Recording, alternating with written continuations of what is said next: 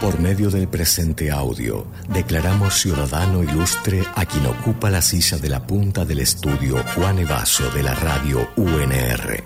Fírmese y archívese.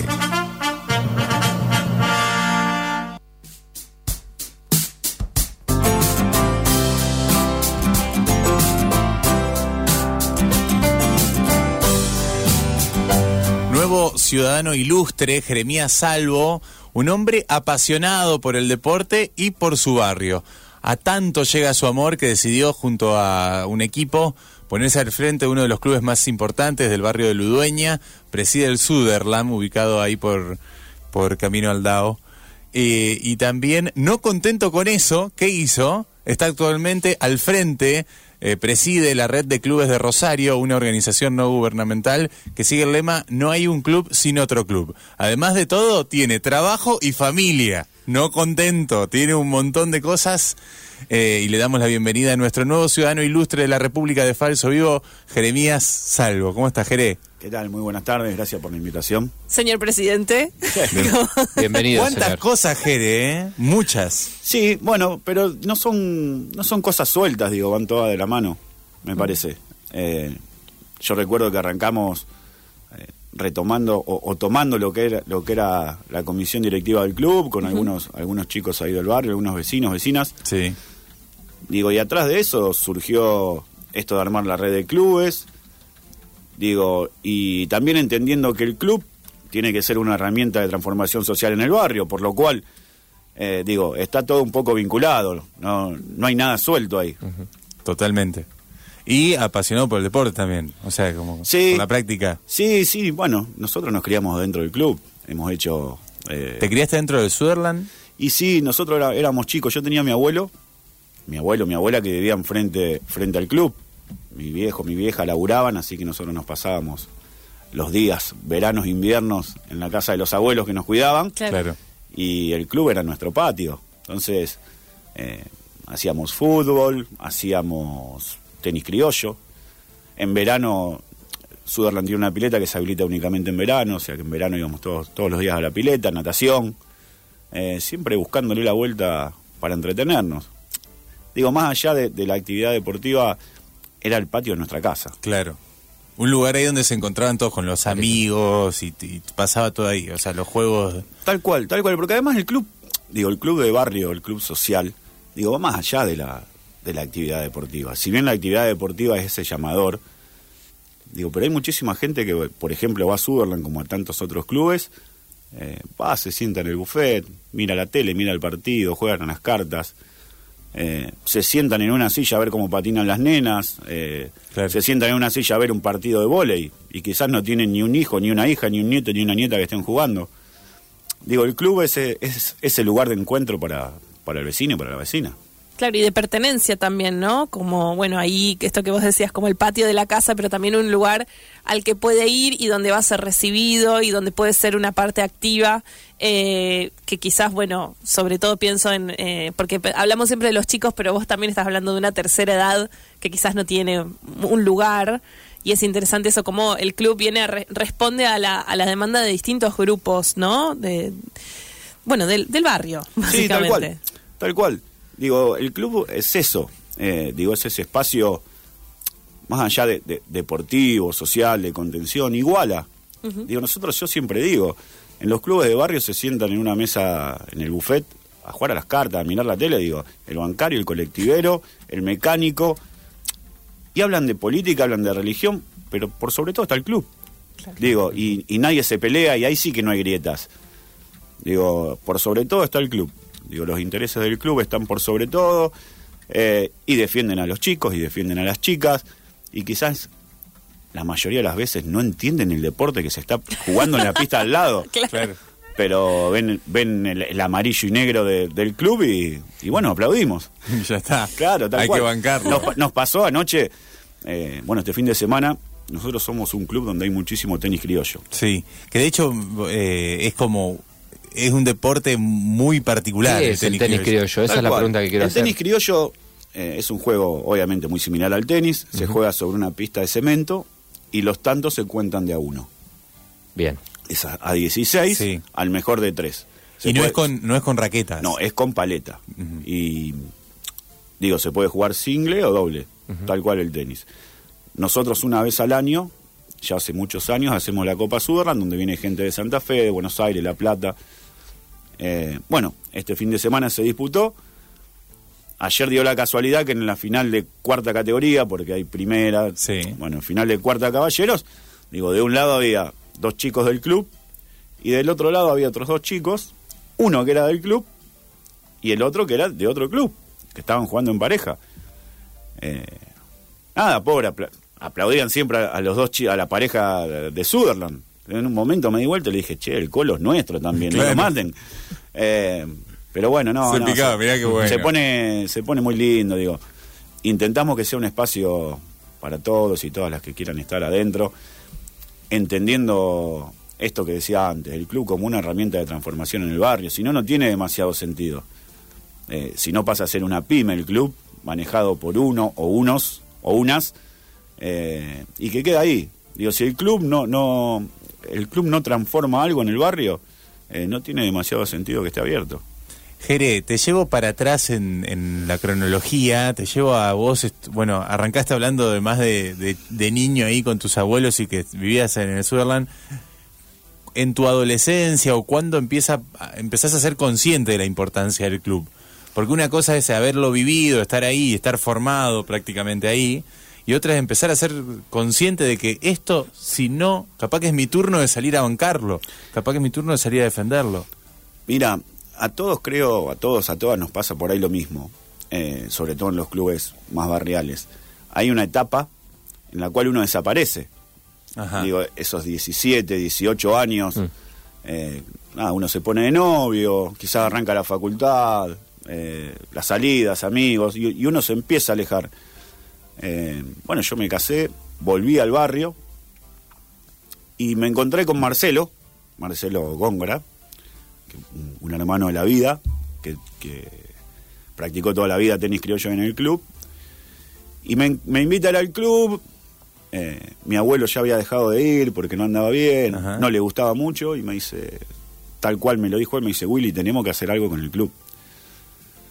Cuando llegamos al club encontramos un club tomado por un bufetero, prácticamente, eh, desmantelado, destruido, eh, ediliciamente muy venido a menos. Daba, daba lástima. Claro. Bueno, empecemos a hacer algo. Eh, arrancamos, en ese, en ese momento armamos una comisión normalizadora con, Marcelo como presidente. Nada, tumbó la comisión normalizadora, eh, la dimos contra la pared. Pero bueno, digo, ese fue un comienzo para lo que, para lo que venía.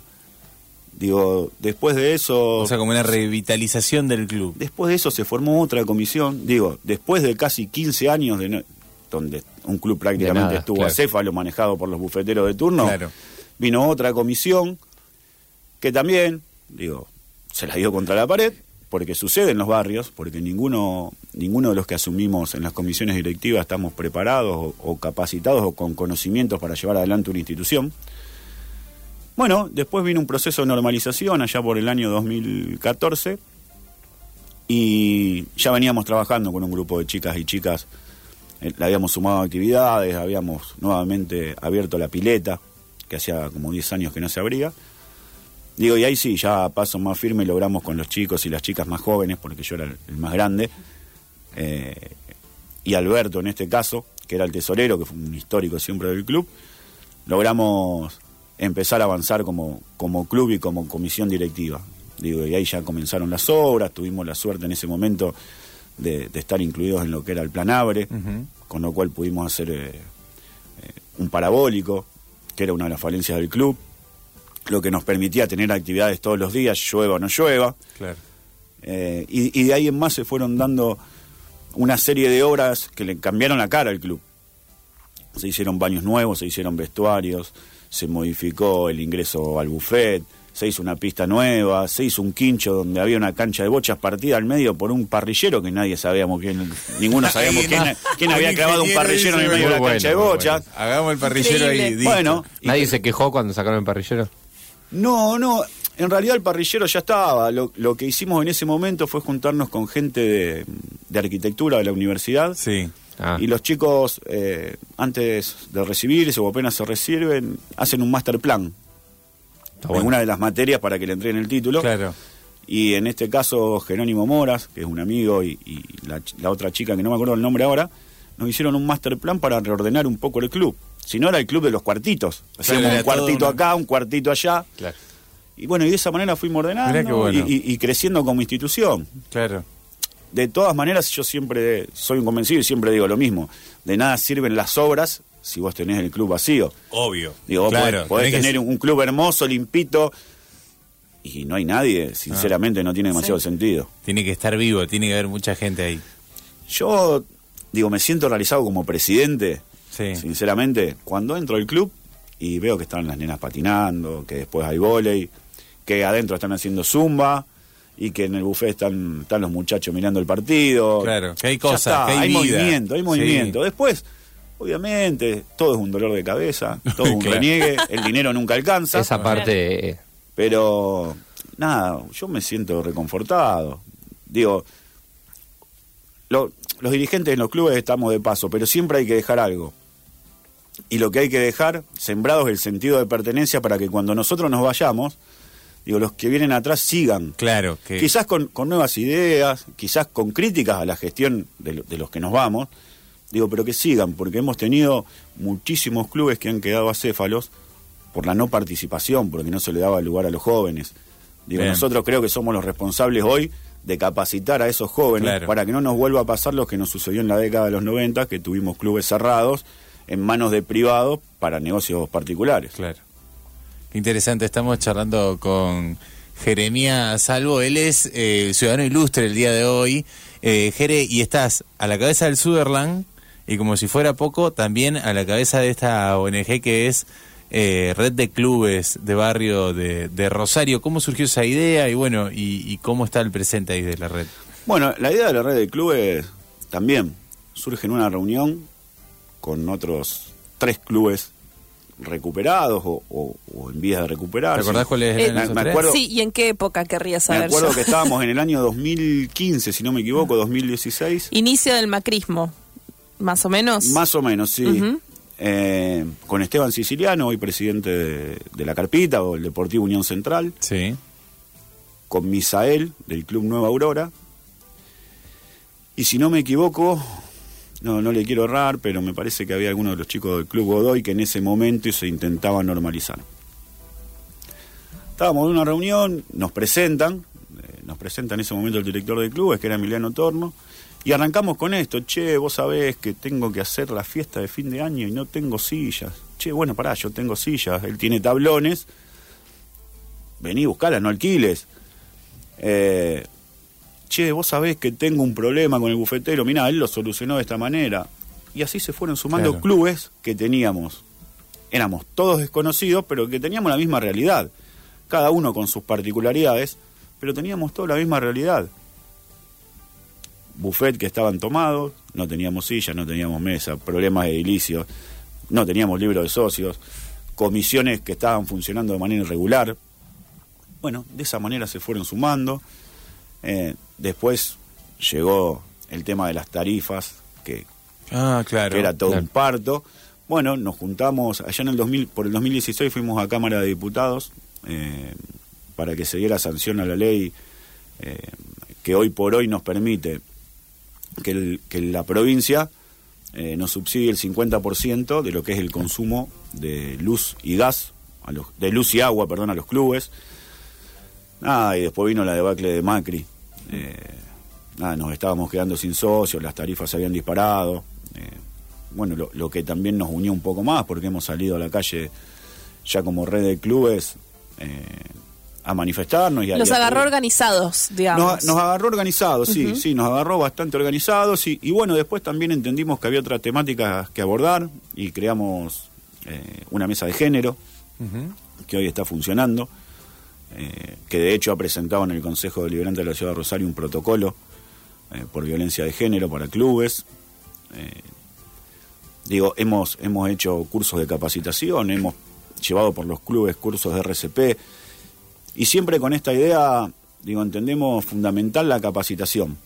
Digo, no, no, no puede seguir sucediendo que, que los chicos y las chicas que quieran asumir como comisión directiva no, no estén preparados para hacerlo. Digo, hay que capacitar, hay que capacitar a los dirigentes. un entrenamiento. Y además, bueno, les pasó a ustedes también. Nos pasó a nosotros, por Está eso... bueno eso, como bueno, nosotros tuvimos que aprender en la, sobre la marcha, ir Tal preparando cual. a las próximas generaciones. Tal cual. Eh, nos- nosotros nos hemos hecho cargo de los clubes y no sabemos lo que era un libro de acta. Claro. Sinceramente, aprendiendo. vamos Tremendo. aprendiendo. Entonces, eh, digo, Pero eh, que eh, es un cambio de paradigma pensarlo así, porque antes es verdad que uno por ahí decía, bueno, quienes estaban a cargo y era como una cúpula medio intocable, qué sé yo, y pensarlo así está más bueno. Está todo relacionado, permeado. El club, eh, digo, el club no deja de ser una construcción colectiva donde quizás hay algunas personas que la conducen, pero que están de paso y que esas, digo, quienes conducen esas construcciones colectivas eh, no pueden estar 10, 15, 20 años. Eh, pues siempre llegábamos al punto donde decía, viste, te encontrás con personas que te dicen, no, si yo me voy del club, no sé qué va a pasar, no, si vos te vas del club, el club va a seguir funcionando y vos Claro. tenés la obligación de correrte para darle paso a quienes vienen atrás con ideas nuevas, con, con nuevas ganas, porque también desgasta el club, es una realidad. Sí, claro. Jere, te quería preguntar, en, bueno, pasamos dos años de pandemia que ah, fueron muy duros también para los clubes, eh, donde también esa, justamente esa sociabilidad no se pudo dar. Quiero saber, bueno, cómo están ahora, cómo fueron estos, este- estos tiempos de recuperación, si efectivamente consiguieron recuperarse de, de lo que significó, tanto simbólica como económicamente, ¿no? O sea, me parece que, que quiero saber eso, cómo fue esa vuelta al club. Sí, la, economía de los clubes, digo, viene golpeada ya desde el 2019. Eh, por lo cual es muy difícil la recuperación. Digo, la, realidad social y económica que se vive hoy en los barrios es compleja. Obviamente no todos los clubes tienen la misma realidad, digo, no todos los barrios de nuestra ciudad tienen la misma realidad, pero los clubes que están asentados en los barrios más populares tienen una realidad social muy compleja, por lo cual esa realidad social hace que la realidad económica de estas instituciones, que se les hace muy difícil cobrar una cuota por más mínimo que sea, Claro. Sí. eh, digo, la realidad económica eh, es compleja. En cuanto a la realidad social, los socios, las socias han vuelto a los clubes. Eh, eso que a nosotros nos parecía tan difícil, digo, está sucediendo. Vuelven a los clubes, eh, digo, si- siguen entendiendo ese espacio como un espacio de construcción colectiva. De todas maneras, de todas maneras, digo, yo soy un convencido, o era un convencido de que la pandemia nos iba, nos iba a cambiar como seres sociabilizados. Bueno, eso no, no sucedió, digo, No pasó. tenemos las mismas problemáticas que teníamos antes de la pandemia, pero sí, sí. eh, Algunas más agudizadas. Sí, sí, sí. Yo creo que yo le tengo mucho, mucho odio a los personalismos. Digo, y creo que la pandemia, eh, digo, agudizó esos personalismos. Digo, se hace, se hace más difícil que antes poder construir.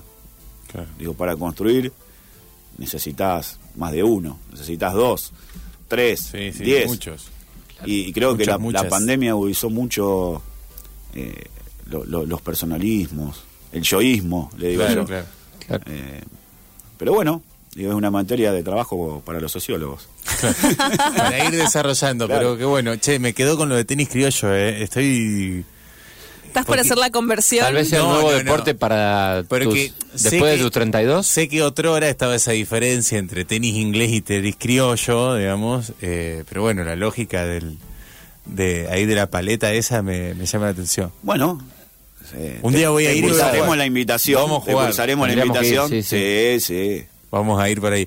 Pero bueno, Jeren, acá no es toda alegría. Vos eh, sos No. ciudadano ilustre de la República del Falso Vivo, de nuestro programa, y ahora tenés responsabilidades cívicas de magnitud. Y por eso, la voz del pueblo, No me gustaría estar en tu lugar, Jere. la voz del pueblo te va a plantear algunos temas, algunas preguntas. Yo no digo que sea fácil manejar un club, para nada, pero manejar una ciudad, ah, Tal vez sea más complejo, decís. tal vez vos. sea más complejo. Ok. ¿Qué pasa vos? ¿Qué lugar declararías parte del patrimonio histórico de la ciudad? Qué buena pregunta. Gracias. Alguno, obviamente, Bien, que ya, ya, no esté- empezó elogiando la voz. que no esté todavía declarado, Claro. obviamente. No, a ver. Patrimonio histórico de la ciudad, la República de Ludueña. Sin Claro. duda. Toda la, todo. Todo Ludueña, sí.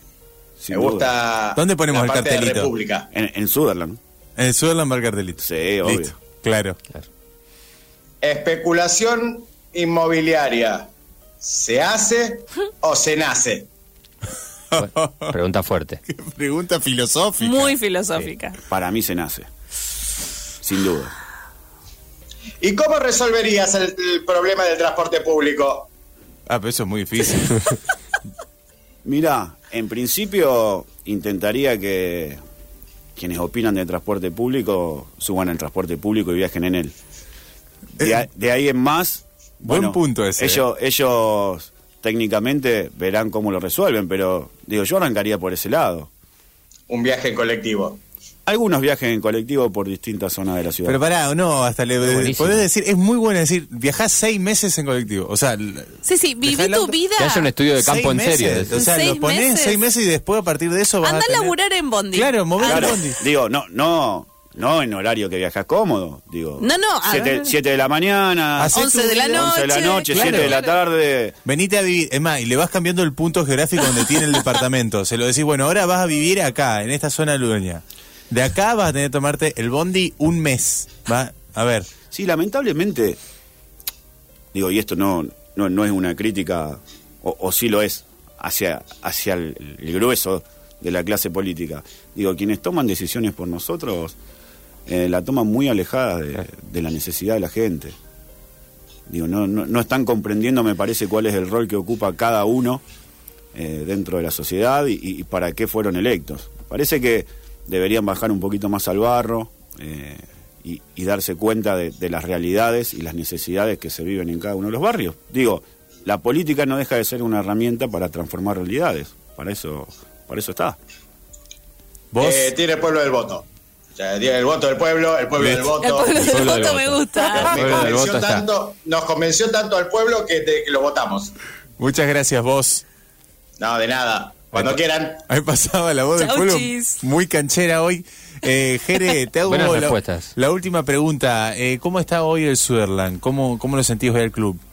Post pandemia, ya toda la situación, pasaron muchas cosas. Nada, volviendo un poco a esto que, que decíamos, yo digo, creo que lo repetí muchas veces, yo soy Sí. un fanático de las construcciones colectivas. Sí, Es un club que está funcionando, digo, está caminando, pero que todavía le sigue costando construir colectivamente. mira. Digo, es un club, como le pasa a la mayoría de los clubes, donde cada una de las disciplinas debe comprender que si no hay club no hay disciplinas, que si el club no llega a pagar la luz no pueden hacer actividad deportiva, Bien. que si no pagamos el gas no se pueden calefaccionar. Digo, hay que comprender, y esto va para todos los clubes. Digo, sin club no hay nada. Entonces no, no, hay, no hay solamente que, que pensar en la actividad que cada uno realiza en esas instituciones, porque no, son, no somos instituciones prestadoras de servicios, somos construcciones colectivas. Claro. Digo, me parece que a todos los clubes todavía nos falta un poco en eso, en terminar, en que cada uno de los que va a, a practicar una, una actividad deportiva o una actividad social a la institución comprenda que el club está detrás de todo eso y no es ni, ni patín, ni tenis, ni vóley, ni futsal, ni básquet. Digo, sin club no hay actividad deportiva que valga. Fantástico. Jere, muchísimas gracias. ¿eh? No, gracias a Un ustedes. placer enorme que nos hayas Y visitado. felicitaciones por tu Gracias nuevo y título. felicitaciones. Muchas gracias.